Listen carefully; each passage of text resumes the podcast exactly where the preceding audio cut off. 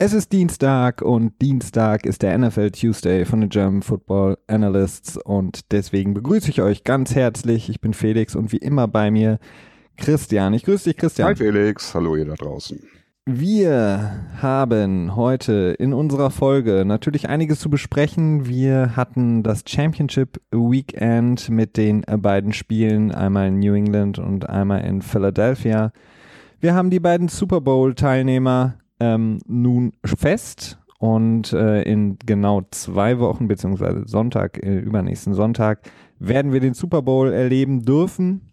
Und ähm, das gibt uns natürlich die Möglichkeit, A, über die Spiele zu reden, die ja jetzt am Wochenende, am Sonntag waren, und B, natürlich dann über den Super Bowl auch. Heute werden wir so ein bisschen über äh, die Spiele vom Sonntag sprechen und in erster Linie dann auch auf die beiden Verliererteams gucken, denn über die beiden Super Bowl-Teams wird noch genug gesprochen. Ihr selber hört wahrscheinlich oder seht wahrscheinlich auch sehr viel an News jetzt in den nächsten Tagen, ähm, wenn der Super Bowl immer näher rückt. Und deswegen wollen wir uns erstmal heute so ein bisschen mit den beiden Teams beschäftigen, die es nicht geschafft haben in den Super Bowl und was so der Ausblick sein wird für die Zukunft äh, der Minnesota Vikings und der Jacksonville Jaguars.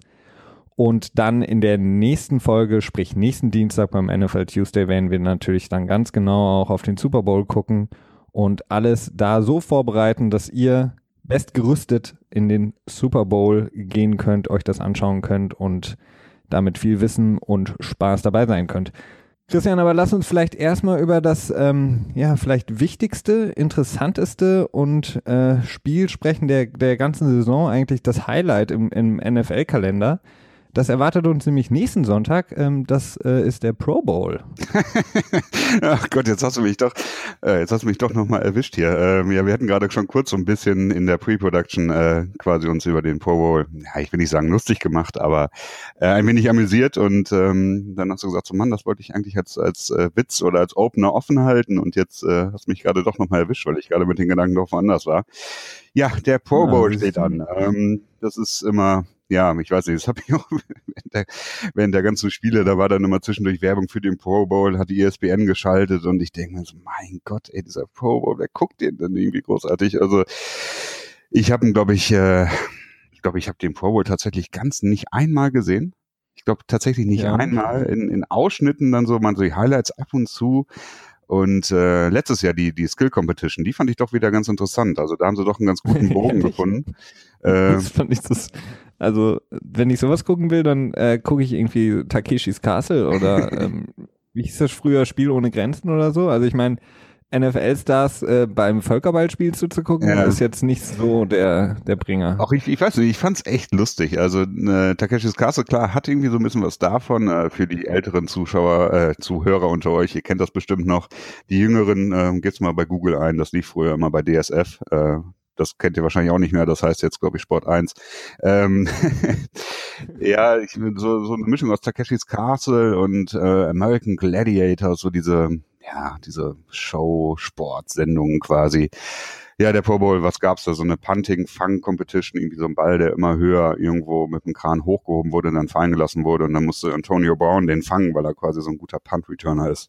Oder ja.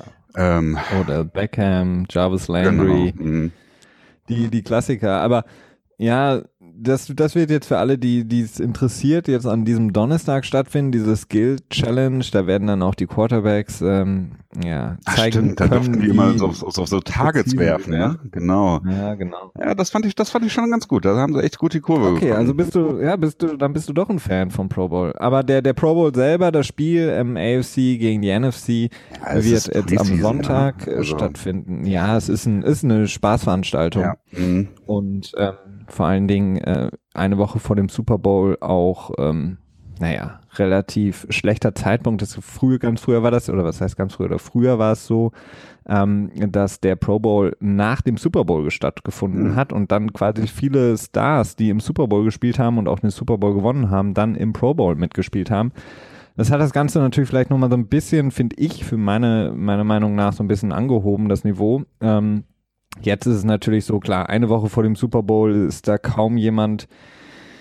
Äh, ja, also sind viele Stars dabei, aber ähm, naja. Ja. ja, man sieht das dann immer daran, wenn dann die Meldung kommt, der und der Spieler rückt nach für den und den Spieler, der im Super Bowl ist. Und äh, ja, das ist dann, dann merkt man schon so, okay, äh, so dicht ist dann die Stardichte im Pro Bowl dann auch nicht mehr unbedingt. Äh, Gerade wenn man dann so ältere Veteranen sieht. Also häufig ist es so, dass, dass Spieler schon einmal im Pro Bowl dann auch auftreten. So, die wollen das einmal mitnehmen, einmal erleben. Aber meistens ist es dann so, wenn dann Spieler irgendwie schon ein oder zweimal da waren, dass sie dann sagen so, ja, hm, nee, muss ich jetzt nicht nochmal unbedingt hin. Ähm, tja. Ja, vor allen Dingen, wenn man diese Saison anguckt, also der, der Nachrücker sozusagen für Tom Brady, der so oder so eh nicht beim Pro Bowl gespielt hätte, auch wenn er verloren hätte, ist Derek Carr, ähm, der jetzt nicht unbedingt diese Saison aufgefallen ist mit einer Pro Bowl-Saison. Ist ein bisschen schade, aber es wäre natürlich auch irgendwie lustig, wenn das Ganze innerhalb der Saison wäre, aber das ist natürlich nicht durchzusetzen aufgrund der Verletzungsgefahr. Aber in anderen Ligen, ob es jetzt ähm, die NHL ist oder NBA, ist das ähm, ja das All-Star-Weekend ja quasi mitten in der Saison. Mhm. Beim Football, wie gesagt, dieses Wochenende. Lass uns nicht zu lange beim, beim Pro Bowl bleiben, ähm, sondern lass uns einsteigen, ähm, die, die Championship Games vom Sonntag und wir gehen ein bisschen chronologisch vor, machen dann noch eine kleine Pause zwischen den Spielen, äh, so dass wir euch nicht äh, erschlagen mit unseren Infos und Gedanken und Meinungen zu den Spielen.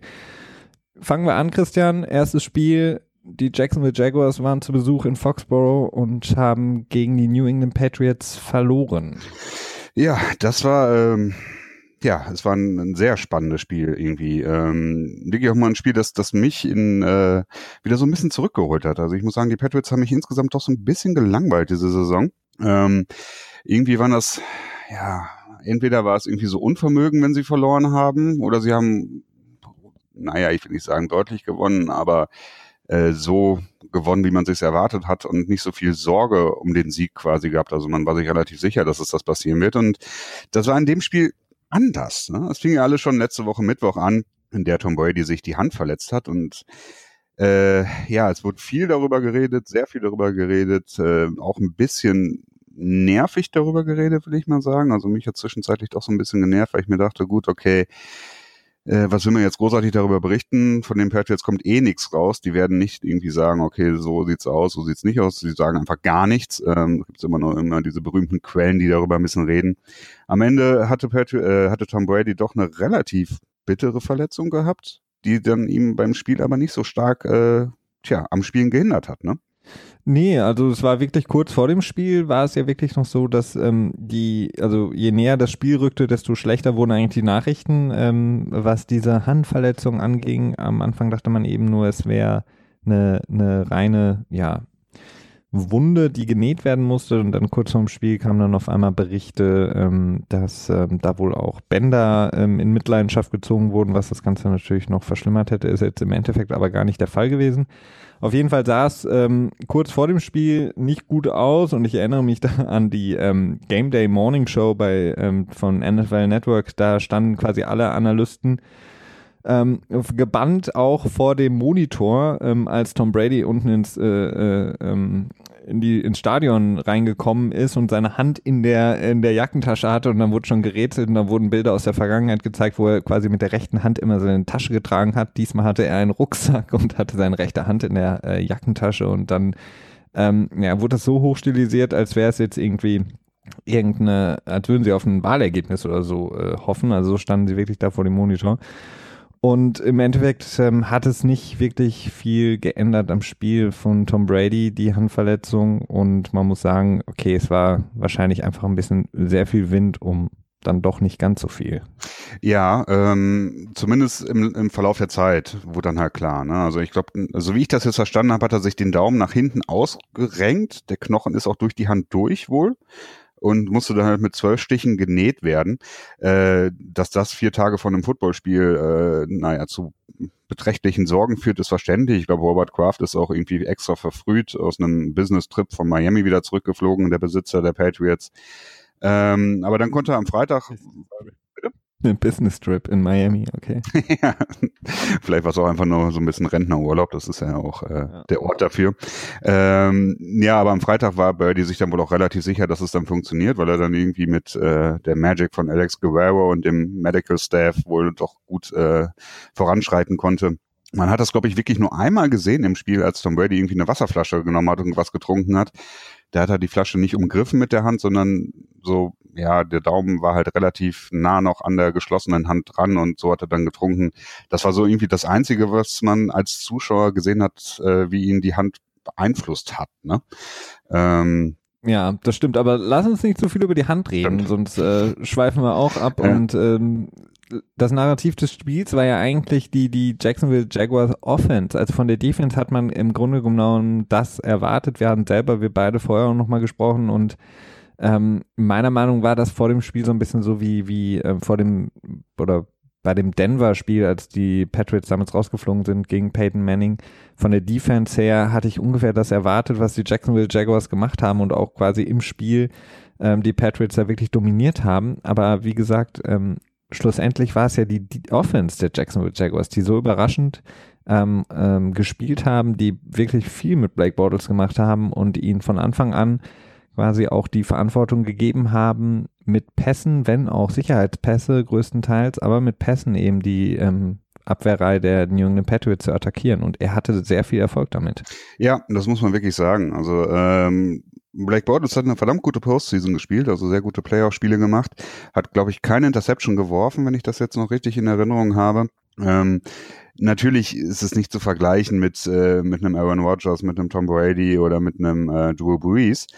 Aber er hat halt sicher gespielt. Ne? Die Coaches haben ihm äh, auch gut aufgestellt. Sie haben ihm die Möglichkeit gegeben, leichte, in Anführungsstrichen leichte Pässe zu werfen. Ich habe, glaube ich, in einer Stelle irgendwo mal gelesen, dass das mehr so eine College-Offense gewesen wäre, die er da gelau äh, gelaufen hat, gespielt hat. Äh, viel Play-Action, das sicherlich eine Stärke von ihm ist. Ähm, hatte dann natürlich auch in der ersten Hälfte gerade viele offene Targets gehabt, so dass er gar nicht wirklich genötigt war. Ähm, ja, sehr oder überpräzise Bälle zu werfen. Insofern, das hat schon sehr überrascht und äh, irgendwie hat mich hat das Ganze auch so ein bisschen an den Super Bowl erinnert aus dem letzten Jahr, als äh, die Patriots gegen die junge Defense von Atlanta gelaufen sind, die sehr schnell ist und viel Man Coverage, Press Man gespielt hat. Und ähm, in der ersten Hälfte kamen die Patriots da überhaupt nicht gegen an irgendwie. Also das ähm, hat nicht funktioniert. Nee, es hat nicht funktioniert. Vor allen Dingen, weil die, die Jaguars im Grunde genommen sich auch treu geblieben sind und äh, wirklich nur mit ihrer Front Four, mit den ähm, äh, Defensive Linemen ähm, quasi Brady gerusht haben und damit genug Erfolg hatten, also ihn genug ähm, beziehungsweise schnell genug unter Druck setzen konnten, so dass er a wenig Zeit hatte und dann eben ähm, mit den äh, ja mit dem Backfield, mit den Safeties und Corners der der Jacksonville Jaguars hatten sie eben die Möglichkeit gegen die Patriots Receiver ähm, die wirklich äh, ja zu Anfang auf jeden Fall ein bisschen kalt zu stellen. Ähm, und äh, das war auf jeden Fall für die Patriots, hat man gesehen, so ein bisschen überraschend. Also, äh, dass sie wirklich nicht geblitzt haben, dass sie wirklich gesagt haben, okay, wir, wir sind gut genug mit unserer Front Four gegen die ähm, Patriots und gegen Tom Brady und äh, vertrauen da auf unser Backfield. Und das hat wirklich sehr, sehr gut funktioniert. Und die Patriots haben wirklich sich so sehr umstellen müssen, dass sie A, ähm, sehr viel, sehr früh in meinen Augen ähm, auf so ein bisschen, so ein paar Gadget-Plays, ein paar Trickspiele, äh, Spielzüge zurückzugreifen, um das so ein bisschen aufzulockern. Und ähm, auf der anderen Seite eben gesagt haben, okay, wir müssen genau die Defense, die jetzt da steht, und das äh, stimmt, was du sagst, ähnlich wie gegen die, die Falcons, quasi einfach weiterspielen, auch wenn es nicht klappt. Und wenn wir jetzt nochmal zweimal ähm, Three and Out gehen, müssen wir im Grunde genommen den Stiefel weiterspielen. Denn irgendwann äh, kommen die Lücken und irgendwann wird die Defense auch ein bisschen müde und ähm, im Grunde genommen haben sie das dann auch erreicht, mal wieder ähm, durch die, ja, ja, diese Durchsetzungskraft, dass sie einfach ähm, immer dranbleiben und sich und einfach nicht nervös werden. Und ähm, das war schon, finde ich, dann von den Patriots, ja, oder Josh McDaniels, Bill Belichick in dem Moment, ähm, ja, großartiges Coaching. Also, mhm. dass sie wirklich nicht nervös geworden sind, ähm, nicht zu fancy wurden und einfach gesagt haben, okay, wir spielen das weiter, denn irgendwann, früher oder später, muss die Lücke da sein. Und ähm, wenn die Jaguars quasi nicht extra ähm, rushen, dann werden wir irgendwann die, die Lücken finden und die Defense wird müde werden und ähm, haben dann immer wieder auch schön das Tempo gewechselt. Also das war schon, ähm, finde ich, mehr eine gute Coaching-Leistung der Patriots ähm, in der zweiten Hälfte. Ja, das kann man definitiv so sagen. Also die zweite Hälfte ist, ähm, ja, im Englischen heißt es immer so schön, es ist it's a tale of two halves. Ähm, es ist wirklich eine Geschichte der zwei Halbzeiten. Ne? Also in der ersten, nach der ersten Halbzeit, zur Halbzeit haben die Jaguars mit 14 zu 10 geführt und die Patriots dann am Ende mit 24 zu 20. Ähm, Ja, das ist, das ist schwer zu sagen. Also ich habe äh, auch einen Kommentar gesehen von einem äh, Jacksonville-Spieler. ich habe ihn leider nicht rausgeschrieben. Nee, ich finde ihn, glaube ich, nicht. Ähm, dass sie verwundert waren, dass sie in der zweiten Halbzeit dann auf einmal mehr Zone-Coverage gespielt haben, nicht mehr so viel Man, weil die doch in der ersten Halbzeit so erfolgreich war. Ähm, ja, Tja, in der zweiten Hälfte waren die Patriots sehr erfolgreich. Ne? Trotzdem Gronkowski raus ist mit einer äh, Gehirnerschütterung. Er hat auch vorher nicht so viel gebracht. Er hat einen Pass gefangen, glaube ich, für 21 Yards. Ähm, dann natürlich noch die Unsportsmanlike Conduct Penalty gezogen, als er quasi mit einem Hammer-to-Hammer-Hit rausge tja, tackled wurde. Weiß ich jetzt auch nicht genau, ja. wie man das nennen soll. Ähm, was meines Erachtens übrigens auch kein Dirty Hit war. Das ist ja auch doch eine äh, Unterhaltung gewesen. Äh, ist einfach nur unglücklich. Ähm, ich finde das immer nicht so einfach. Aber ja, in der zweiten Halbzeit ging es dann richtig ab. Brady, ähm, tja, was heißt in der zweiten eigentlich auch noch nicht? Eigentlich erst im letzten Viertel so richtig, ne? Ja, viertes Viertel. Also mhm. im Grunde genommen immer wieder die, die gleiche Story. Ähm, wie auch gegen Falcons, wie gegen die Seahawks auch davor. Es ist im Grunde genommen im Grunde genommen klassisches müde Spielen und ähm, Jacksonville rotiert relativ wenig, ähm, sowohl mit der Front als auch mit den Linebackern, weil die eben so athletisch, so jung und schnell sind, rotieren sie eben sehr, sehr wenig und ähm, die Patriots rotieren dafür deutlich mehr und ähm, haben halt einfach die Möglichkeit, quasi das Tempo jederzeit nochmal noch mal ein bisschen mehr anzuziehen und ähm, die, dass Danny Amendola beispielsweise dann der ja großartig gespielt hat, aber dass er quasi mehr und mehr Lücken bekommen hat, ähm, liegt in meinen Augen daran, dass er einfach ähm, ein bisschen frischer war oder es wirkte zumindest so, weil die gerade die beiden Linebacker Mac und auch ähm, jetzt fällt mir der, der zweite Name nicht ein, äh, Talvin Smith, ähm, die, die mussten, die haben ja gefühlt 95, 96 Prozent der Snaps gespielt oder fast alle Snaps mhm. und ähm, dass die dann in so einem Spiel wenn Müdigkeit, Konzentration so ein bisschen, ähm, ja, ein Faktor sind, dass sie dann natürlich äh, jemand wie Amendola ein bisschen mehr Raum geben müssen. Das ist ähm, ja nur logisch. Ja, also Amendola ist für mich auch ganz klar der, ähm, der Held des Spiels, will ich mal so sagen. Ähm, mhm. Die beiden Touchdowns, die er im vierten Quarter gefangen hat, sind dabei noch gar nicht mal das Highlight, vielleicht schon der eine, wo er wirklich so in der Luft stand und dann noch runtergekommen ist mit dem Ball, mit beiden Füßen im Bounce gelandet ist nicht schlecht, der 3 und 18 Pass, ähm, der war schon entscheidend. Ne? Es waren, glaube ich, noch 10 Minuten ungefähr auf der Uhr, als das war. Ähm, die Zeit wurde immer enger. Und äh, wäre das nicht passiert, ja, wer weiß, wie es dann weitergelaufen wäre. Ne? Aber es gab auch auf der anderen Seite, die Jacksonville Jaguars hatten schon eine Chance gehabt, das Spiel auch zuzumachen. Ne? Das darf man auch nicht vergessen. Also wenn du dich an den an diesen Double Pass erinner, erinnerst äh, zu Lewis, wo dann der Fumble kam, den Mike, Mike Jack ähm, recovered hatte, ähm, der wurde ja down gepfiffen, obwohl er nicht down war. Und das hätte durchaus ein Pick Six sein können. Ich habe die Coaches-Film-Variante leider noch nicht sehen können. Die kommt immer irgendwie erst mittwochs raus.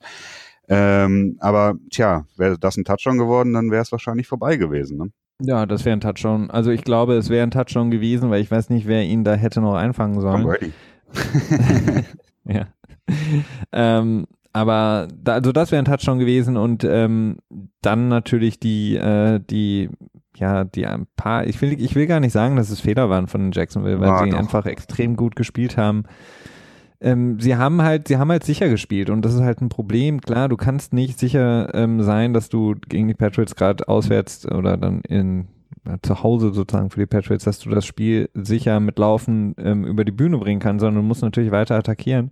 Das haben sie nicht gemacht. Das kann man ihnen natürlich vorwerfen. Auf der anderen Seite ist es eben auch leichter gesagt als getan. Ähm, und der, das Einzige, was ich nicht so ganz verstanden habe, war, warum sie vor der Halbzeit ähm, nicht nochmal was probiert haben, als sie, glaube ich, noch 50 Sekunden auf der Uhr hatten, mhm. zwei Timeouts genau. und dann im Grunde genommen Kneel down, Kneel down und dann in die Halbzeit gegangen sind. Da hätte ich mir schon gewünscht von Jackson, aus Jacksonville Sicht, dass sie da ähm, gerade mit diesen ähm, mit einem Screen Pass oder mit einem Pass zum Running Back, womit sie auch sehr viel Erfolg hatten, schon gegen Pittsburgh und dann auch gegen die Patriots, einfach gucken, was passiert. Ich, ich äh, First and Ten und ich, ich werfe eben den, den Ball auf den Running Back. Wenn er ähm, nichts rausholt, dann kann ich immer noch äh, Kneel Down machen und in die Halbzeit gehen, aber wenn er quasi 10 Yards, 15 Yards holt, ähm, was sie vorher geschafft hatten, dann bin ich schon fast mhm. wieder an der Mitte und kann ähm, auch nochmal auf ein Field Goal gehen und ähm, Das sind so, da hätte ich mir halt gedacht, okay, da müssten sie ein bisschen aggressiver sein. Ja, das fand ich, das ähm, würde ich auch als, als Fehler bezeichnen. Dann haben sie auch vorher vor dem Two-Minute-Warning, als sie gepantet haben, äh, die Zeit nicht runterlaufen lassen, in dem Moment quasi den Patriots noch ein Timeout geschenkt. Ähm, was ich aber irgendwie, du hast es eben als ähm, Sicherspielen bezeichnet. Ne? Also im vierten Quarter mhm. äh, vier Ballbesitzer hatten die äh, Rams, äh, die Rams, die Jacksonville Jaguars, glaube ich, noch gehabt. Und jedes Mal war's, war das First Down immer ein Lauf aus der Shotgun raus, immer für unter zwei Yards irgendwie. Zweite, äh, äh, Second Down war dann immer ein Pass, der relativ tief war, immer so um die zwischen 20 und 30 Yards. Und das äh, Third Down haben sie, glaube ich, auch immer geworfen dann. Ne? Ähm, tja, haben immer die Zeit dann natürlich damit wieder angehalten, wenn es dann wieder halt ein Incomplete Pass war. Ich weiß es nicht. Also ich, das, so gutes Coaching war zum Start des Spiels, so, ich, mit der zweiten Hälfte kann ich mich nicht zufrieden geben. Also ähm, ich finde das immer. Ja, das, aber das vielleicht, vielleicht war es auch nicht mehr genug Vertrauen in Blake Bottles, dass er das schafft. Ähm, das sah für mich eher so aus, dass sie nicht gedacht haben, dass Blake Bottles das schaffen kann. Ähm, obwohl er knapp kurz davor war mit dem Pass, äh, den äh, Stefan Gilmore noch verteidigt hat. Ähm, da muss man wirklich sagen, also. Ja, aber ich habe jetzt gerade zurückgedacht an ähm, Timeout. Jackson wird ein Timeout genommen, Third Down, glaube ich. Ja, und dann verwandelt er das ähm, echt ein schöner Pass. Also ich glaube, ich einer der, seiner besten Pässe im ganzen Spiel zu Mercedes Lewis. Ähm, und was passiert? Er kommt aus dem Timeout raus und dann produziert dann Delay of Game. Ne?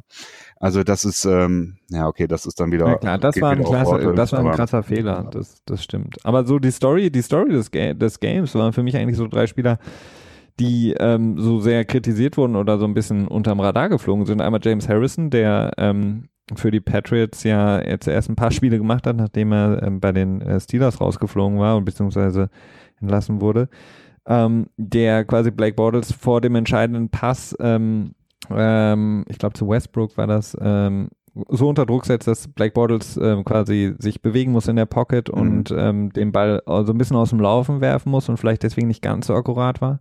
Und Stefan Gilmore, der von vielen Patriots-Fans ja als ein unglaublicher Fehleinkauf vor der Saison ähm, bezeichnet wurde, mit einem unglaublichen ähm, ja, Spiel, äh, mit einem unglaublichen Pass-Breakup da, dass er den Ball noch verteidigt und ähm, denn das wäre ja auch ein klarer Touchdown gewesen für die Jaguars mit einem, ja, das wäre das Ende des Spiels gewesen. Mhm, mhm, und auf der Seite der Jacksonville Jaguars der äh, junge Kicker, ähm, Lambo, der mhm. ähm, super, super klatsch war und äh, ich glaube ein 54 Yard Field Goal. Ähm, und 43 Jahre, glaube ich, ne? Ja. Ja, die beide von wahrscheinlich 65 Yards noch drin gewesen wäre. Und wenn man da zurück überlegt, dass das der Kicker ist, den die äh, Los Angeles Chargers nicht haben wollten, weil sie gesagt haben, der ist nicht gut genug, der dann im AFC Championship Game diese ähm, Kicks verwandelt, ähm, das war für mich schon, ähm, waren so noch ein bisschen die Stories äh, des Games. Ja. Ja, das stimmt schon. Also so ein bisschen, ja, schon irgendwie so, so ein bisschen Redemption-Story irgendwie. Ne? Zum einen hat Bortles ähm, die, die Offseason für die Jacksonville Jaguars ähm, ja, komplizierter gemacht, würde ich mal sagen. Ja, er hatte jetzt auch ähm, äh, eine hohe Cap-Number im nächsten Jahr. Dann ähm, Cooks hat sich auch ähm, ja, unter Beweis gestellt mal wieder, auch wenn er einen schrecklichen Drop hatte. Aber ansonsten hat er doch sehr gut gespielt, hat 100 Yards, glaube ich, äh, Receiving Yardage gehabt und dann nochmal so um die 70 Yards durch äh, Pass Interference Penalties, die auch äh, nicht unwichtig waren.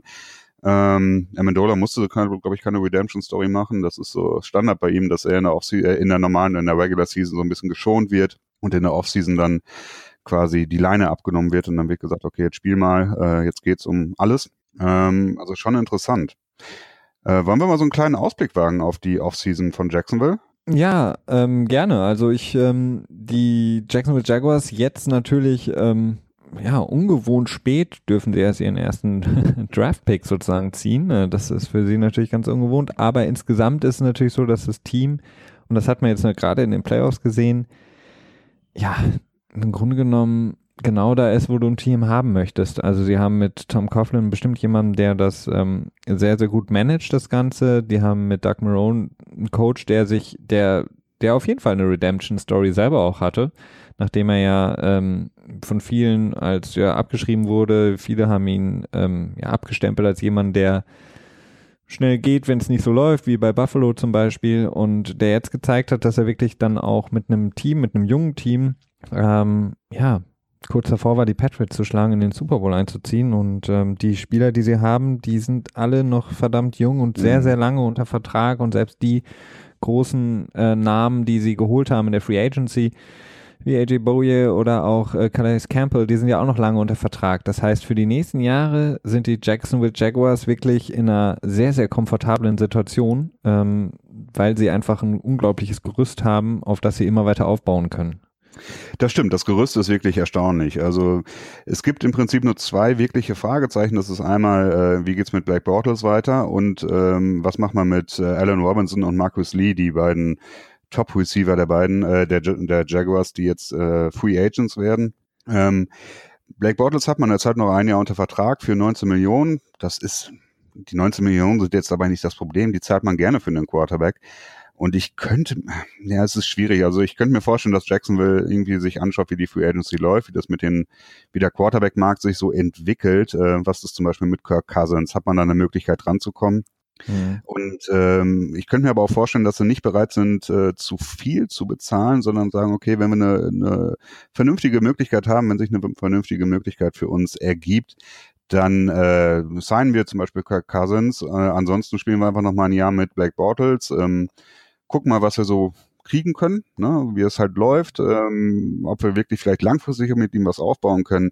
Das sind 19 Millionen auf jeden Fall wert. Ähm, da Definitiv. Äh, kann man schon sagen, dass sie in einer komfortablen Situation sind. Ja, also so, so sehr Blake Bortles ja auch zu Recht kritisiert wurde in diesem Jahr, so, so gut hat er dann wirklich auch gespielt in den, in den Playoffs, beziehungsweise ähm, hat da seine Kritiker ja ähm, Lügen gestraft in den Playoffs selber. Aber ich, was ich mir eben vorstellen könnte, dadurch, dass es unsicher ist, ob Blake Bortles da wirklich noch viele Jahre spielen wird in Jacksonville. Ähm, dann der Backup Jet Henney ist relativ alt. Das heißt, ich könnte mir auch gut vorstellen, dass sie vielleicht zum Ende der ersten Runde gucken, ob einer der Top 5, 6, 7 Quarterbacks noch äh, verfügbar mhm. ist und ähm, dann quasi schon den nächsten sich holen und quasi, weil was gibt's besseres, ähm, eine bessere Situation als äh, einen jungen, vielleicht talentierten, zukunftsorientierten ähm, ja, Quarterback ähm, in so ein Team zu packen. Ne? Also mhm. man hat gesehen, Blake Bortles, selbst wenn er in dieser Saison verdammt schlecht gespielt hat, haben sie das Spiel noch gewonnen. Ähm, das ist ähm, sehr, sehr hilfreich. Man hat es ja auch gesehen mit Deshaun Watson, wenn die, die äh, bei Houston, wenn die Defense zum Beginn der Saison oder zur Mitte der Saison, als sie noch intakt war, als sie noch gut war, hatte er einfach ähm, ein ganz anderes Selbstvertrauen, weil er eben wusste, okay, die Defense, die trägt mich. Und ähm, da ist, glaube ich, perfekt, wenn du jetzt in den Jahren, in denen du quasi noch dieses Gerüst in der Defense hast, weitermachst mit einem vielleicht auch jungen Quarterback. Und ähm, was die beiden Receiver angeht, könnte ich mir vorstellen, dass sie einen halten und dann vielleicht gucken, was auf der Free, im Free Agent Market ähm, noch so geht, vielleicht mhm. mit einem kurzen Einjahresvertrag, ähnlich wie Elton Jeffrey beispielsweise in Philly, dass man irgendwie sowas macht. Es gibt ja einige, einige Spieler, die da in Frage kommen würden. Vielleicht Jarvis Landry, dann kann er in Miami bleiben, also in, mein, in Florida, in Florida bleiben. bleiben ja. Und ähm, das wäre auf jeden Fall. Tja, Jarvis Landry, das ist ja auch wirklich ein viel diskutierter Receiver, ne? Unheimlich viele Catches, aber keine Yards dabei, ne? Ja, äh, ja, es bleibt auf jeden Fall spannend. Ich freue mich schon richtig auf die Offseason. Also ich kann mir auch vorstellen, dass ich dann äh, jetzt, wenn die Free Agency Phase vorbei ist, die fängt, glaube ich, am 3. März, nee, am 6. März, glaube ich, an dieses Jahr. Oder ja, ist auch irgendwie auf jeden Fall Anfang März. Äh, dann gibt's immer den, die erste Welle der Free Agency, wo dann die, ähm, die Top-Namen quasi direkt unter Vertrag genommen werden nach der ersten Woche, dann gibt's danach immer wieder so ein paar Neuigkeiten, aber das sind dann eher Spieler, die jetzt nicht so game-changing sind. Ähm, tja, ich freue mich da schon wieder drauf. Also das ist jetzt die erste Woche, die wir ohne Football verbringen, also ohne meaningful Football, wie man so schön sagt, seit äh, geraumer ich dachte, Zeit. Du bist ein Skill-Challenge-Fan. ja, das ist ja kein Football. Das ist ja kein okay. Football. Äh, und ähm, so zwischendurch ist das ja immer ganz nett, aber wenn ich mir dann so überlege, dass, äh, dass dann jetzt bald wieder sehr lange footballfreie Zeit ist, äh, da muss man sich schon wieder andere Sachen suchen, auf die man sich freuen kann. Und ähm, tja, auch da werden wir euch natürlich in der Offseason äh, wöchentlich zu begleiten. Definitiv. Warum sollten wir auch aufhören? Ähm, dann ähm, haben wir das, also wie gesagt, die, vor allen Dingen, man muss ja auch sagen, als Ausblick für Jacksonville, ähm, die Division, die wird verdammt interessant nächstes Jahr. Ja, das stimmt, ja. Also du hast jetzt Jacksonville, die, die bewiesen haben, vor der Saison hat ja immer noch keiner an sie geglaubt. Ich bin ganz ehrlich, ich habe es auch nicht. Ähm, Und dann hast du Houston, die zurückkommen werden mit äh, Deshaun Watson. Dann hast du Indianapolis, wo hoffentlich endlich mal wieder Andrew Luck aufs Feld kommen wird. Wahrscheinlich. Mit vielleicht Josh McDaniels als neuem Coach. Man weiß es immer noch nicht. Naja, also da kann man sich, glaube ich, schon ziemlich sicher sein jetzt. Er soll noch ein zweites Interview bekommen diese Woche. Also ja, aber das zweite Interview ist ja immer das, das Indiz dafür, dass man äh, quasi nicht nochmal ein Interview macht, sondern genau so ein bisschen plant. Okay. Ja, und dann ähm, dann hast du da wirklich eine, eine echt äh, coole ja, die Division. Titans mit Mariota, ne? Also da hat man schon äh, eine Division ja. mit vielen, zumindest im Moment äh, wohlklingenden Quarterback-Namen, ne? Das ist die neue AFC West, wenn du mich fragst. Ja, die kann man so AFC South. Ja. Okay. Wir haben gesagt, wir machen einen kurzen Break und dann sprechen wir über das zweite Spiel, ähm, das dann auch in chronologischer Form danach kam, nach dem Patriots Jacksonville Spiel, nämlich die Minnesota Vikings, die zu Gast waren in Philly.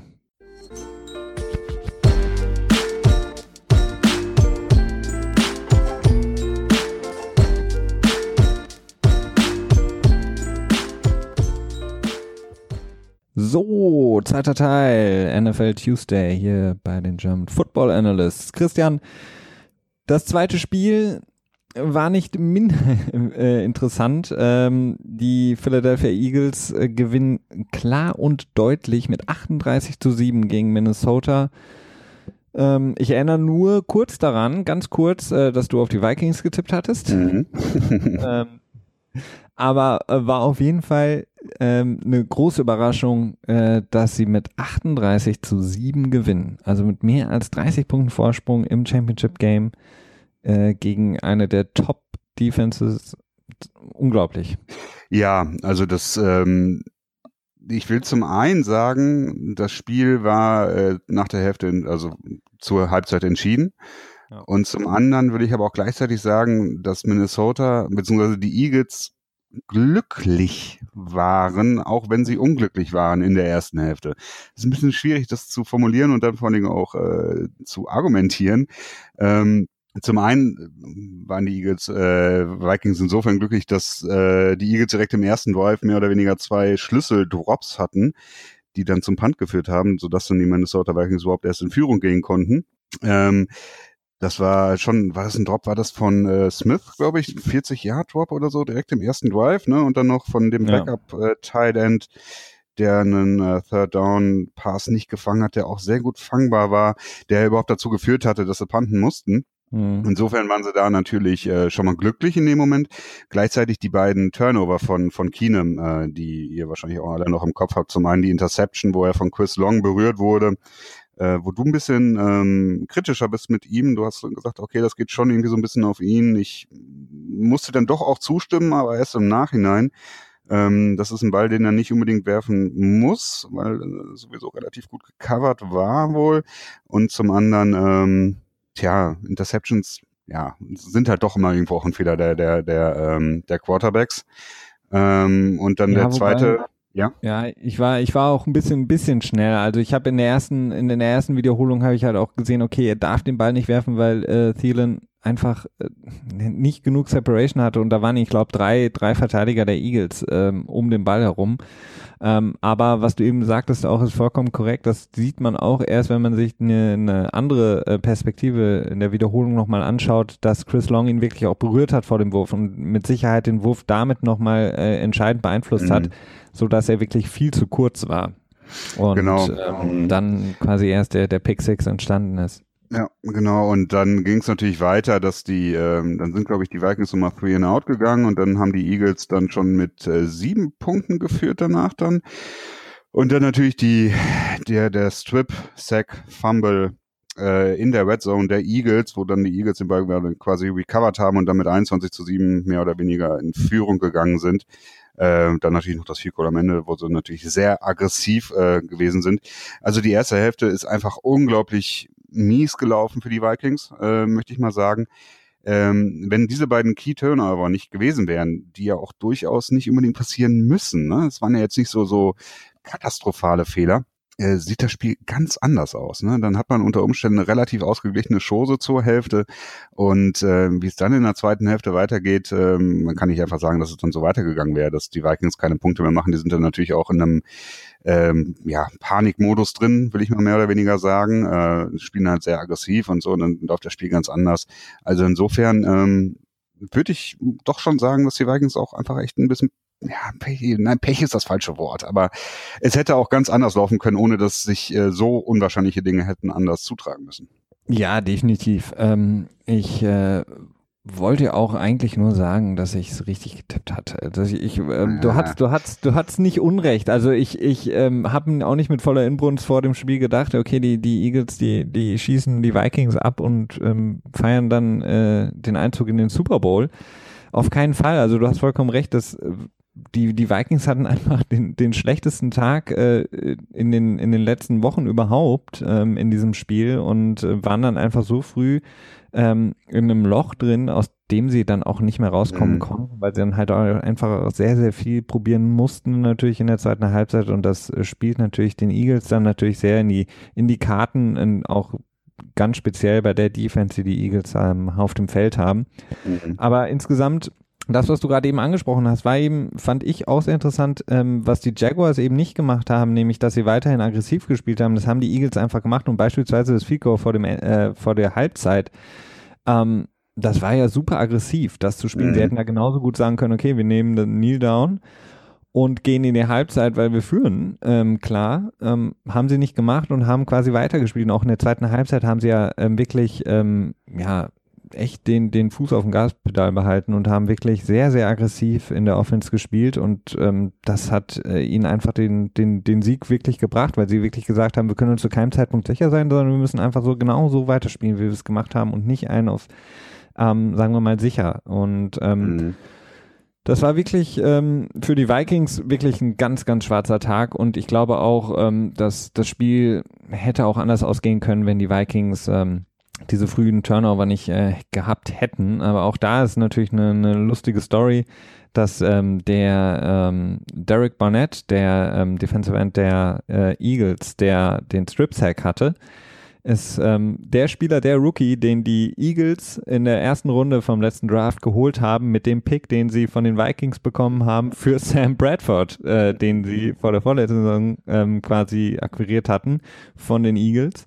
Also es ist eine, eine ganz lustige Story, wie sich das dann im Endeffekt manchmal immer wieder so ähm, ja, rauskristallisiert. Und ähm, aber nichtsdestotrotz war das ähm, ja für die, für die Vikings wirklich bitter und ähm, da muss ich auch sagen, glaube ich den Spielern voll und ganz, wenn sie nach dem Spiel sagen, das ist extrem, extrem schwierig, jetzt natürlich die Eagles im eigenen Stadion im Super Bowl ähm, zu sehen und nicht sie mhm. selber denken, die hatten diese einmalige Chance und sind ja auch eigentlich als Favorit in dieses Spiel gegangen und hätten es wirklich schaffen können, als Home-Team äh, den Super Bowl zu bestreiten. Und ähm, ja, muss man wirklich sagen, äh, traurig, traurig für die, für die Vikings. Ähm, umso schöner für die Eagles natürlich, die ähm, ja im Grunde genommen auch vor, vor einigen Wochen noch in den letzten ähm, Regular Season Spielen ja auch so ein bisschen im Panikmodus war, nachdem Carson Wentz ähm, sich verletzt hatte und dann Nick Foles in den Spielen, ich glaube gegen die Giants und auch gegen Oakland wirklich sehr, sehr schlecht aussah und alle gesagt haben, oh je, oh je.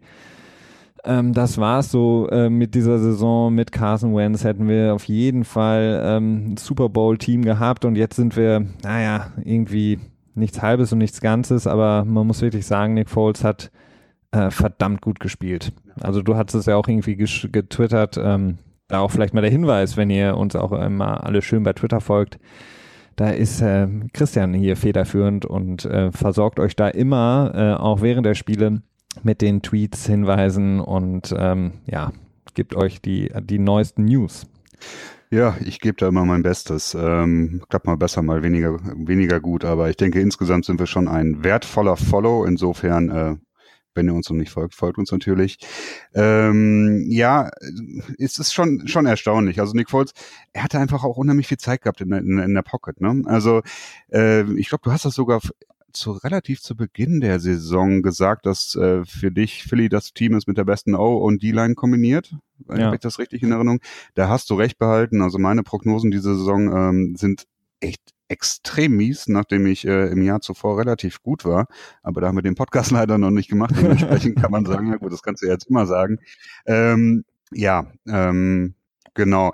Ja, ne, die Defensive Line, Offensive Line der Eagles, vielleicht waren die auch einfach die, die den Unterschied gemacht haben. Ne? Dass, wenn du dann einfach viel Zeit in der Pocket hast, dann kannst du auch diese tiefen Bälle werfen. Äh, ich glaube, Nick Foles hat ähm, allein vier tiefe Pässe geworfen und vorher hat er in den gesamten Spielen zuvor nur einen tiefen am Mann gebracht. Äh, das ist dann auch einfach der Unterschied. Ne? Und, ja, definitiv. Ähm, dann also er äh, hat, gleich, ja, ja sorry. mach du ruhig. Nee, mach ruhig. Er hat, ja, der hatte auf jeden Fall, er hat gespielt wie 2013 unter Chip Kelly damals ähm, bei den Eagles selbst auch ähm, als er ähm, wirklich unglaubliche Saison gespielt hat. Ich glaube, ähm, ich habe es mal mir nochmal rausgeschrieben, weil es wirklich, äh, wirklich extreme Zahlen sind. Er hatte 2013 hatte er 27 Touchdowns zu zwei Interceptions und ähm, hat er wirklich ähm, die, die Liga erstürmt und hat sich da wirklich einen Namen gemacht unter Chip Kelly, der das ja schon eingeführt hat, wovon jetzt alle reden, diese äh, RPOs, Run, Pass Option, Plays ähm, in der Shotgun und ähm, das hat Nick Foles da quasi eingetrichtert bekommen von Chip Kelly und haben da ja diese auch diese extreme Hurry-Up-Offense gespielt und ähm, da fühlt er sich einfach wohl und äh, das hat man hat man gesehen. Also das sah für mich aus wie Nick Foles 2013, ähm, wie er das Spiel gespielt hat und wirklich auch ja, man muss auch sagen, da muss man aber auch wirklich ähm, Doug Peterson, dem Head Coach der der Eagles, wirklich Respekt zollen und ähm, sagen, dass er da einen wirklich einen großartigen Job gemacht hat, dass er Nick Foles auch das Vertrauen so gegeben hat und vor allen Dingen auch die Plays gegeben hat, ähm, die ja, ja nicht unbedingt äh, sicher sind. Ne? Also wenn du führst und schon gut führst, dann beispielsweise die äh, dieser ähm, Flea Flicker Spielzug, oh, ich glaube ja. auf hm. Torrey Smith, war das Torrey Smith oder? Ähm, ich glaube ja. ja ich glaube der Touchdown. Ja, das war, das war auch echt ein verdammt guter Wurf von ihm, ne?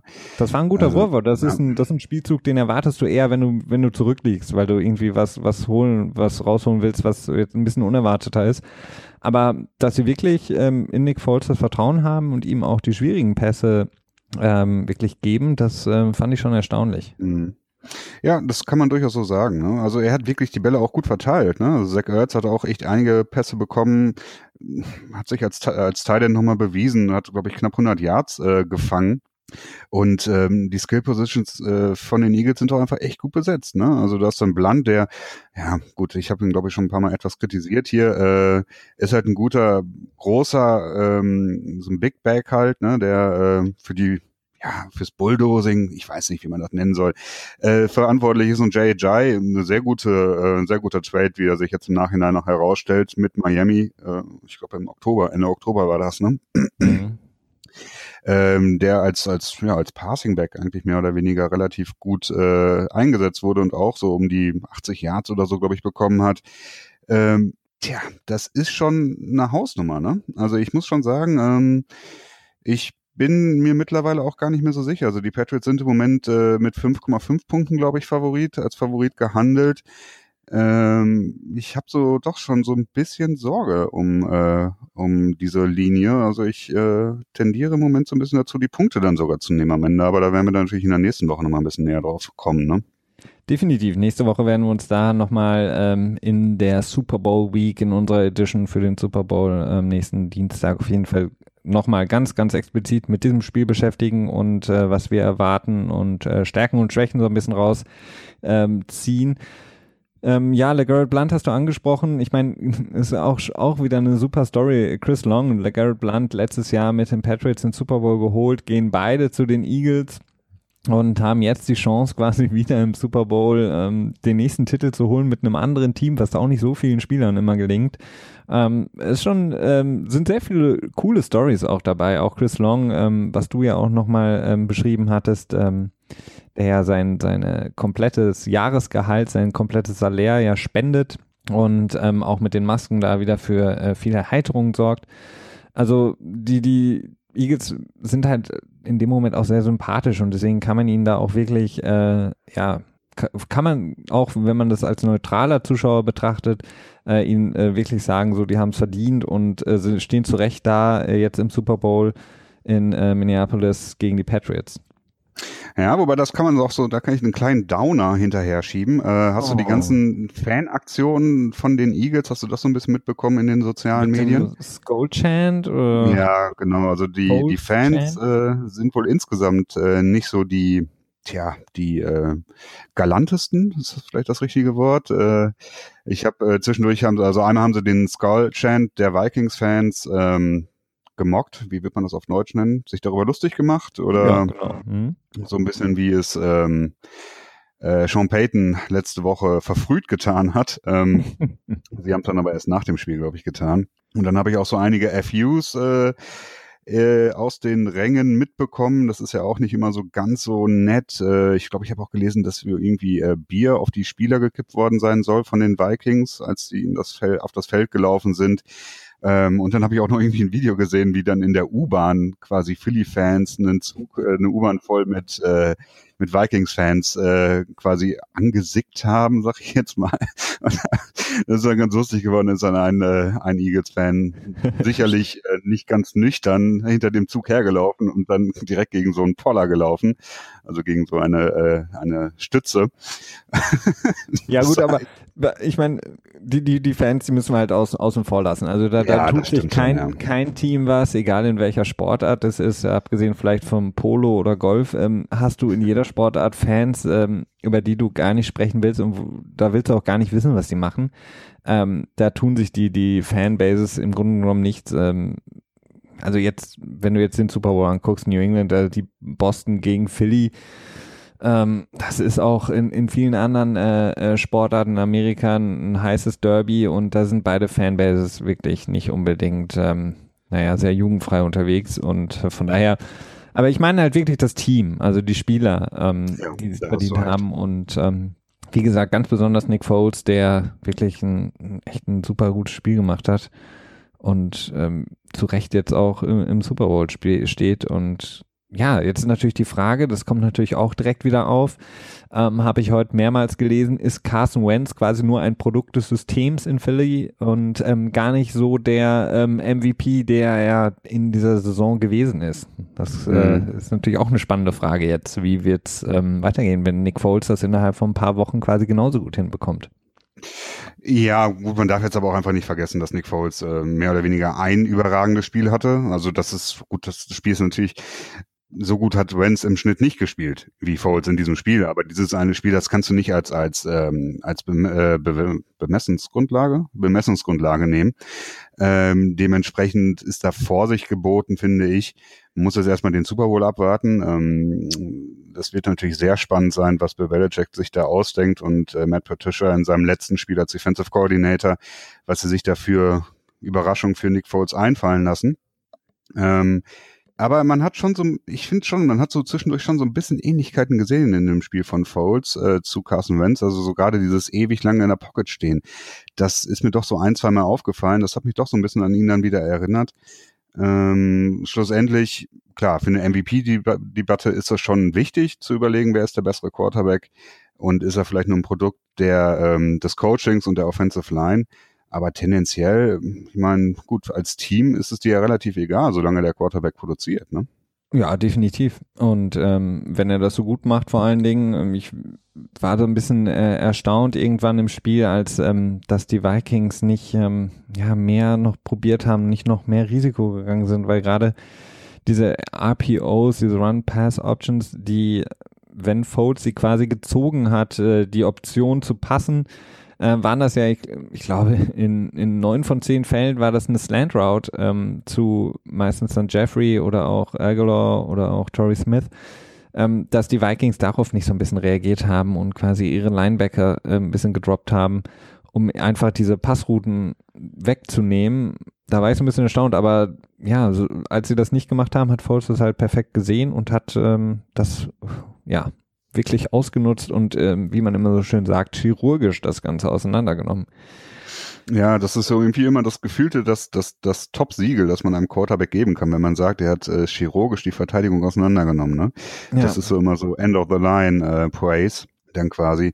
Ähm, ja, also es ist, es ist wirklich spannend. Ne? Also ich bin sehr gespannt auf den Super Bowl. Ähm, Ja, ich glaube, das wird ein guter werden. Ähm, das ist, glaube ich, sogar der, der größte Point Spread, den die Patriots jemals hatten, als sie im Super Bowl waren. Ne? Also sonst war das sogar noch immer als knapper bewertet. Das ist echt, es verwundert mich. Also ich glaube, dass da viel die, äh, die Legacy von Brady und Belichick reinspielt, also das, äh, die Legende um die beiden dass sie sagen, okay, äh, die Patriots nehmen die eh auseinander. Ich ähm, sehe es nicht so und da ich es nicht so sehe, wird es wahrscheinlich doch genauso kommen am Ende. äh, ähm, ja. Aber tja, das äh, wird spannend werden. Definitiv. Auf jeden Fall beide Teams äh, zu Recht da, wo sie sind ähm, und ähm, konnten dann schön feiern, auch äh, im Heimstadion die Eagles. Ähm, mehr als es die Patriots. Ich glaube, das war wieder eine lustige Situation, als äh, Bill Belichick die Trophäe bekommen hat und direkt weggegeben hat, so nach dem Motto, was soll ich damit? Ähm, ja, ähm, aber lass uns jetzt auch äh, in dem äh, Spiel natürlich dann auf die Vikings gucken, das Team, das verloren hat. Wo stehen sie? Was ähm, ja, ist der Ausblick für die Teams? Und wenn man über die Vikings spricht, muss man natürlich jetzt ähm, nach dem Ende der Saison auf die Quarterback-Situation gucken. Denn sie haben drei Quarterbacks unter Vertrag, die in der kommenden Saison äh, Free Agents werden. Also einmal Case Keenum, Sam Bradford und Teddy Bridgewater, der einstige Starter, der sich verletzt hatte, für den dann Sam Bradford geholt wurde. Ich hatte es gerade eben angesprochen im Trade und ähm, dann der auch er sich verletzt hatte und Case Keenum eingesprungen ist. Und alle drei haben überzeugt. Alle drei haben für sich ähm, ja genug Argumente geliefert in meinen Augen, aber jetzt sind alle drei eben in der kommenden Saison ähm, zu haben auf dem freien Markt. Und jetzt ist natürlich die Frage für die Vikings und dann damit natürlich auch die Frage an dich, Christian. Was machst du mit den drei Quarterbacks? Das ist wirklich die Frage. Ähm, das ist eine verdammt ähm, ja, komplizierte Situation es ist, glaube ich, mit, ja, mit hundertprozentiger Sicherheit kann man, glaube ich, sagen, dass diese drei Quarterbacks im nächsten Jahr nicht mehr für die Vikings spielen werden in der Konstellation. Äh, ich glaube, sie haben sogar noch einen vierten Quarterback, den sie im, äh, den sie mitschleppen, einen jungen Prospect, ne? Äh, der ist aber relativ unbekannt, der hat, glaube ich, auch noch nicht gespielt, aber es ist schon erstaunlich, dass sie den auch noch mit, mitführen. Ähm, ja, das wird schwierig, ne? Also es sind halt auch drei Quarterbacks, die riesige Fragezeichen haben. Du hast halt zum einen Case Keenum, der ja, mit nicht so viel Legacy da ankommt, der sehr ähm, fraglich betrachtet wird und jetzt, ähm, ja, was macht man mit ihm? Ne? Also er wird sicherlich sagen, okay, ich will den Markt gerne austesten. Ne? Ich habe jetzt nur zwei Millionen bekommen dieses Jahr, ich möchte gerne durchaus mehr verdienen. Der wird sicherlich auch äh, zusehen, dass er seine 15 Millionen im Jahr bekommt und könnte mir auch gut vorstellen, dass er halt Starter Money bekommen wird, ne? Und dass er nicht als Backup gesigned wird, sondern wirklich äh, als Starter sich versuchen möchte. Dann hast du Sam Bradford, der ehemalige First Overall Pick, ich glaube von 2010, ne? Hm, ich glaube auch, ja. Oder ja, 10, ich glaube, der kam nach nach ähm, ähm, ähm, ähm, von den Lions. Ähm, Stafford? Nicht auch Stafford, genau, genau, Matt Stafford. Ähm, genau, der ja halt einfach immer unter Verletzungen leidet. Ähm, aber halt von der Natur her ein guter Passer ist, äh, viel gelobt ist und auch immer wieder seine Chancen bekommen hat und sie auch im, jetzt in dieser Saison im ersten Spiel hat er ja auch verdammt gut gespielt, ne, für die Vikings. Mhm. Äh, großes Fragezeichen, ob man da ja, darauf setzen möchte, dass er da mal eine Saison äh, oder mehrere Saisons durchspielen kann. Und dann natürlich Teddy Bridgewater, von dem man irgendwie fast gar nichts gesehen hat, nachdem er diese schreckliche Knieverletzung hatte vor zwei Jahren. Das ist äh, ja, das ist sehr interessant und das ist von außen sehr schwer zu beurteilen, weil wir sehen die Leute nicht trainieren. Ähm, ich tippe darauf, dass einer von beiden, dass entweder Bradford oder Bridgewater ähm, bei den Vikings bleiben wird und äh, dann Brad, Bradford oder Bridgewater und Keenum weggehen werden. Ja, also ich denke irgendwie, ich habe so ein bisschen das Gefühl, dass Bridgewater bleibt, weil er ähm, ja vielleicht noch die, das für die Zukunft insgesamt den meisten Upside hat. Also vielleicht noch das, mhm. ähm, wo man am längsten noch sozusagen Erfolg mit haben kann, wenn er wirklich, so wie es alle sagen in Minnesota, ähm, bei alter Form wieder ist. Ähm, er selber sagt ja auch von sich, dass er davon ausgeht, in der nächsten Saison wieder der Starter der Minnesota Vikings zu sein. Ähm, wenn man dem Glauben schenken darf, ist es für mich die sicherste Bank im Grunde genommen auf der Position. Ähm, mhm. Wirklich, wie gesagt, wenn das Knie hält. Ähm, bei Case Keenum kann ich mir auch vorstellen, dass was du sagst, dass eines der Teams, das wirklich unglaubliche ähm, Bedarf hat auf der Quarterback-Position, ähm, ihn versucht, ähm, ja, so ein ja, sage ich mal, so einen mittleren äh, Quarterback-Vertrag in der Liga anzubieten, ihm anzubieten zu starten. So Osweiler, ne? So, ja, vielleicht sogar ja. noch einen Tacken weniger, so 18 Millionen. Ja, genau. Ja, sowas um den Dreh. Ich, Aber bitte nicht zu den Browns. Ach Gott, ja. ja, ja, das, das wird interessant vielleicht, aber äh, ich glaube, die Browns äh, können sich das nicht erlauben, Case Keenum ja. zu holen. Das ist ein zu großes Fragezeichen trotzdem noch, aber ich meine, man weiß es nicht, was die Jets machen. Äh, auf der Quarterback-Position draften sie oder sagen sie, okay, wir holen doch nochmal ähm, mit ran. Aber Case Keenum, so gut er diese Saison auch gespielt hat, muss man natürlich auch sagen, ist er nur ein Produkt quasi der Vikings. Ähm, weil klar, bei den Rams davor hat er jetzt nicht unbedingt überzeugen können, ähm, war natürlich aber auch insgesamt ein anderes Team, auch nicht vergleichbar wirklich mit den Rams von, von dieser Saison. Aber ja, und Sam Bradford ist eher für mich so, die Alternative für ein, für ein Team oder noch mehr als Case Keenum, dass man sagt, okay, wir, wir signen ihn nochmal zu einem Einjahresvertrag oder vielleicht einen Zweijahresvertrag, so ein, so ein Deal, wo er sich beweisen muss und draften noch gleichzeitig einen jungen Quarterback und gucken quasi, wer, das, wer das ja. Rennen macht, so ungefähr. Ja, das, das äh, finde ich auch sehr interessant und ähm, würde ich, glaube ich, auch favorisieren. Ja, ja, ja, doch, doch. Also Sam Bradford so als ähm, so zum Testen, aber gleichzeitig noch eine gute Perspektivsituation dahinter schaffen. Das wäre natürlich das Optimum, dass man dann sagt, okay, ich habe jetzt Sam Bradford hier, den ich, äh, mit dem ich jetzt erstmal für ein, zwei Jahre plane quasi. Vielleicht lässt er sich ja auch sogar darauf ein, nur so einen Dreijahresvertrag zu unterschreiben, wobei das ja im Endeffekt auch keinen großen Unterschied macht. Die meisten Verträge in der NFL sind ja nach zwei Jahren mehr oder weniger von Teamseite ohne große Verluste zu, ähm, zu aufzulösen. Ja. Ähm, ja, also wirklich auf, auf Bradford bauen als Franchise Quarterback, das ist mir, glaube ich, zu riskant ist auch zu riskant und bei Case Keenum weiß man einfach nicht, ob er wirklich das bringen kann, was er jetzt in dieser Saison gemacht hat oder ob das quasi einfach nur die Erfolgswelle war, auf der er geschwommen ist. Mhm. Ähm, deswegen könnte ich mir auch vorstellen, dass sie, dass sie ihn vielleicht auch noch halten und äh, Sam Bradford geht und dass sie quasi mit Bridgewater und Keenum weitermachen und Keenum quasi von dem sie wissen, Keenum dass wird zu viel Geld verlangen. Das ähm wahrscheinlich, ja. ja. Vielleicht, vielleicht lässt er sich darauf ein, ich weiß es nicht. Also wenn wenn Keenum selber nicht zu hohe Ambitionen hat, ist er auf jeden Fall in meinen Augen ein guter Backup für Teddy Bridgewater, auch in der kommenden Saison. Das, das finde ich, das finde ich unklug. Also er ist gerade wirklich in einer Situation, er hat halt noch nicht so viel verdient, ne? Nee, ähm, klar. Deswegen sage ich ja, je nachdem, wie seine Ambitionen sind. Ja, aber er sollte mal gucken, dass er jetzt nochmal so seine Chance nutzt, jetzt quasi mit einer, mit einer guten Saison in die Free Agency zu starten. Das Cap wird wieder um 10 Millionen steigen. Also die Prognosen liegen bei 178 Millionen im nächsten Jahr für das Salary Cap. Da ist genug Geld vorhanden, dass äh, Teams gerne rausschmeißen, weil die Free Agency insgesamt, glaube ich, nächstes Jahr wieder auch nicht so äh, voll gefüllt ist mit, mit ähm, Blue Chip Playern. Also das ist, ähm, ja. tja. Also der, der optimale Deal wäre natürlich, er geht mit ähm, seinem äh, Offensive Coordinator äh, Shermer zu den Giants und äh, Tom Coughlin von den Jacksonville Jaguars holt Eli Manning zurück zu den, äh, beziehungsweise was heißt zurück, aber er holt ihn zu sich zurück und Eli Manning wird der Starter der Jacksonville Jaguars. Das wäre doch eigentlich die Win-Win-Situation ja. für alle. Tja, ja. Ich hätte mir eher dann, äh, ich glaube, da würde ich mir eher Bradford wünschen bei den Giants und dann noch einen jungen Quarterback draften und Eli zu äh, den Jacksonville Jaguars traden.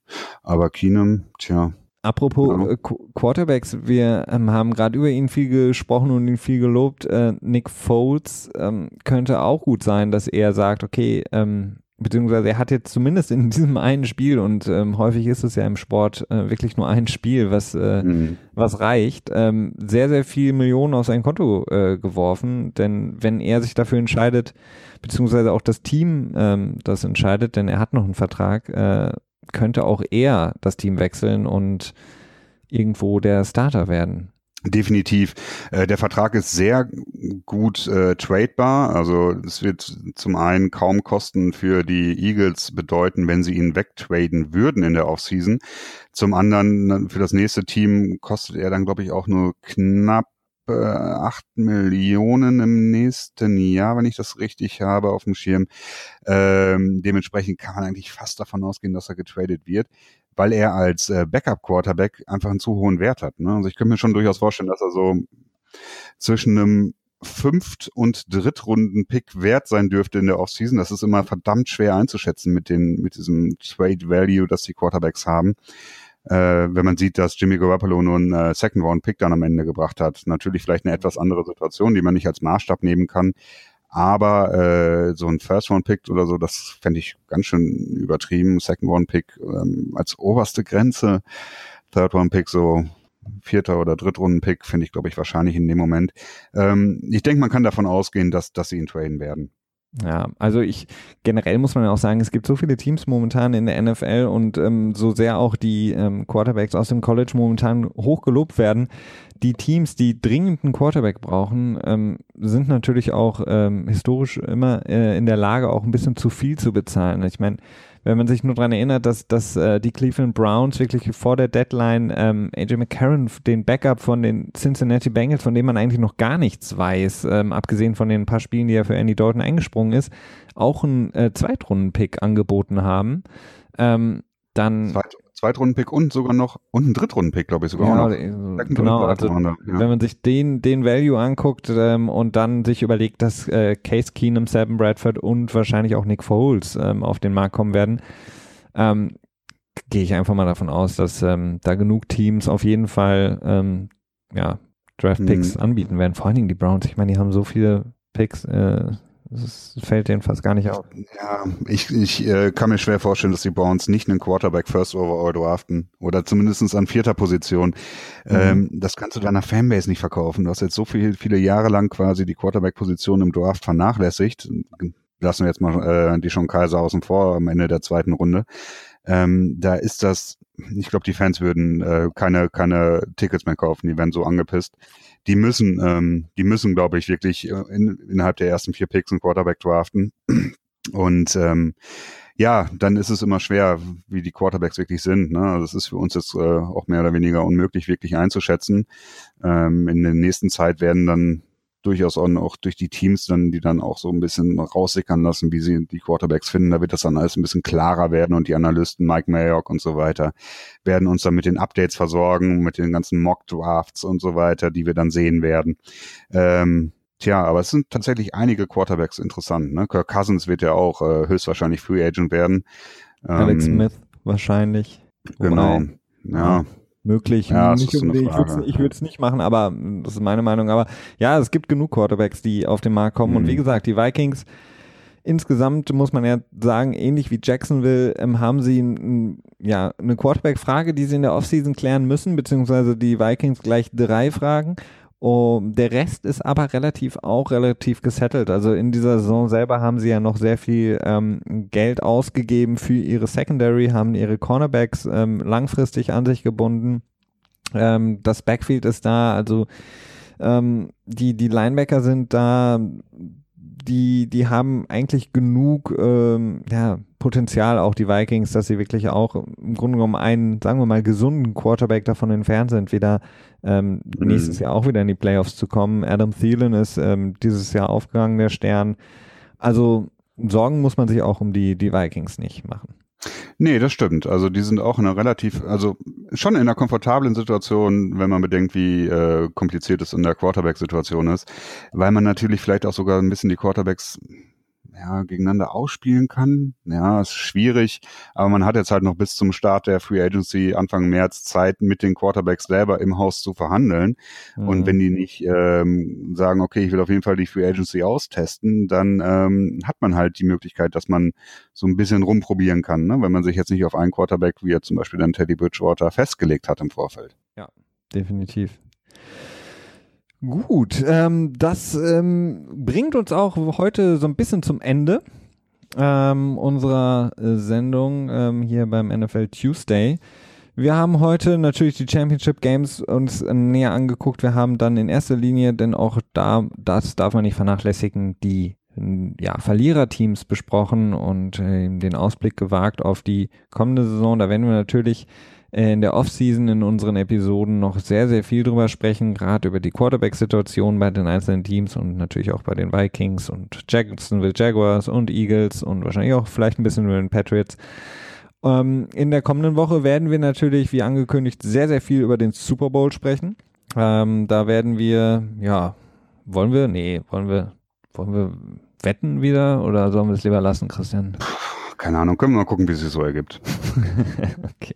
ähm, genau, das werden wir in der nächsten Folge machen. Das heißt, nächsten Dienstag beim NFL Tuesday geht es natürlich sehr, sehr viel also um den Super Bowl. Wir bringen euch da up to date, äh, was ihr wissen müsst ähm, und ähm, werden euch einstimmen auf das Spiel der Spiele in der NFL und damit auch das letzte Spiel der Saison. Traurig aber wahr, es ist wirklich das letzte Spiel.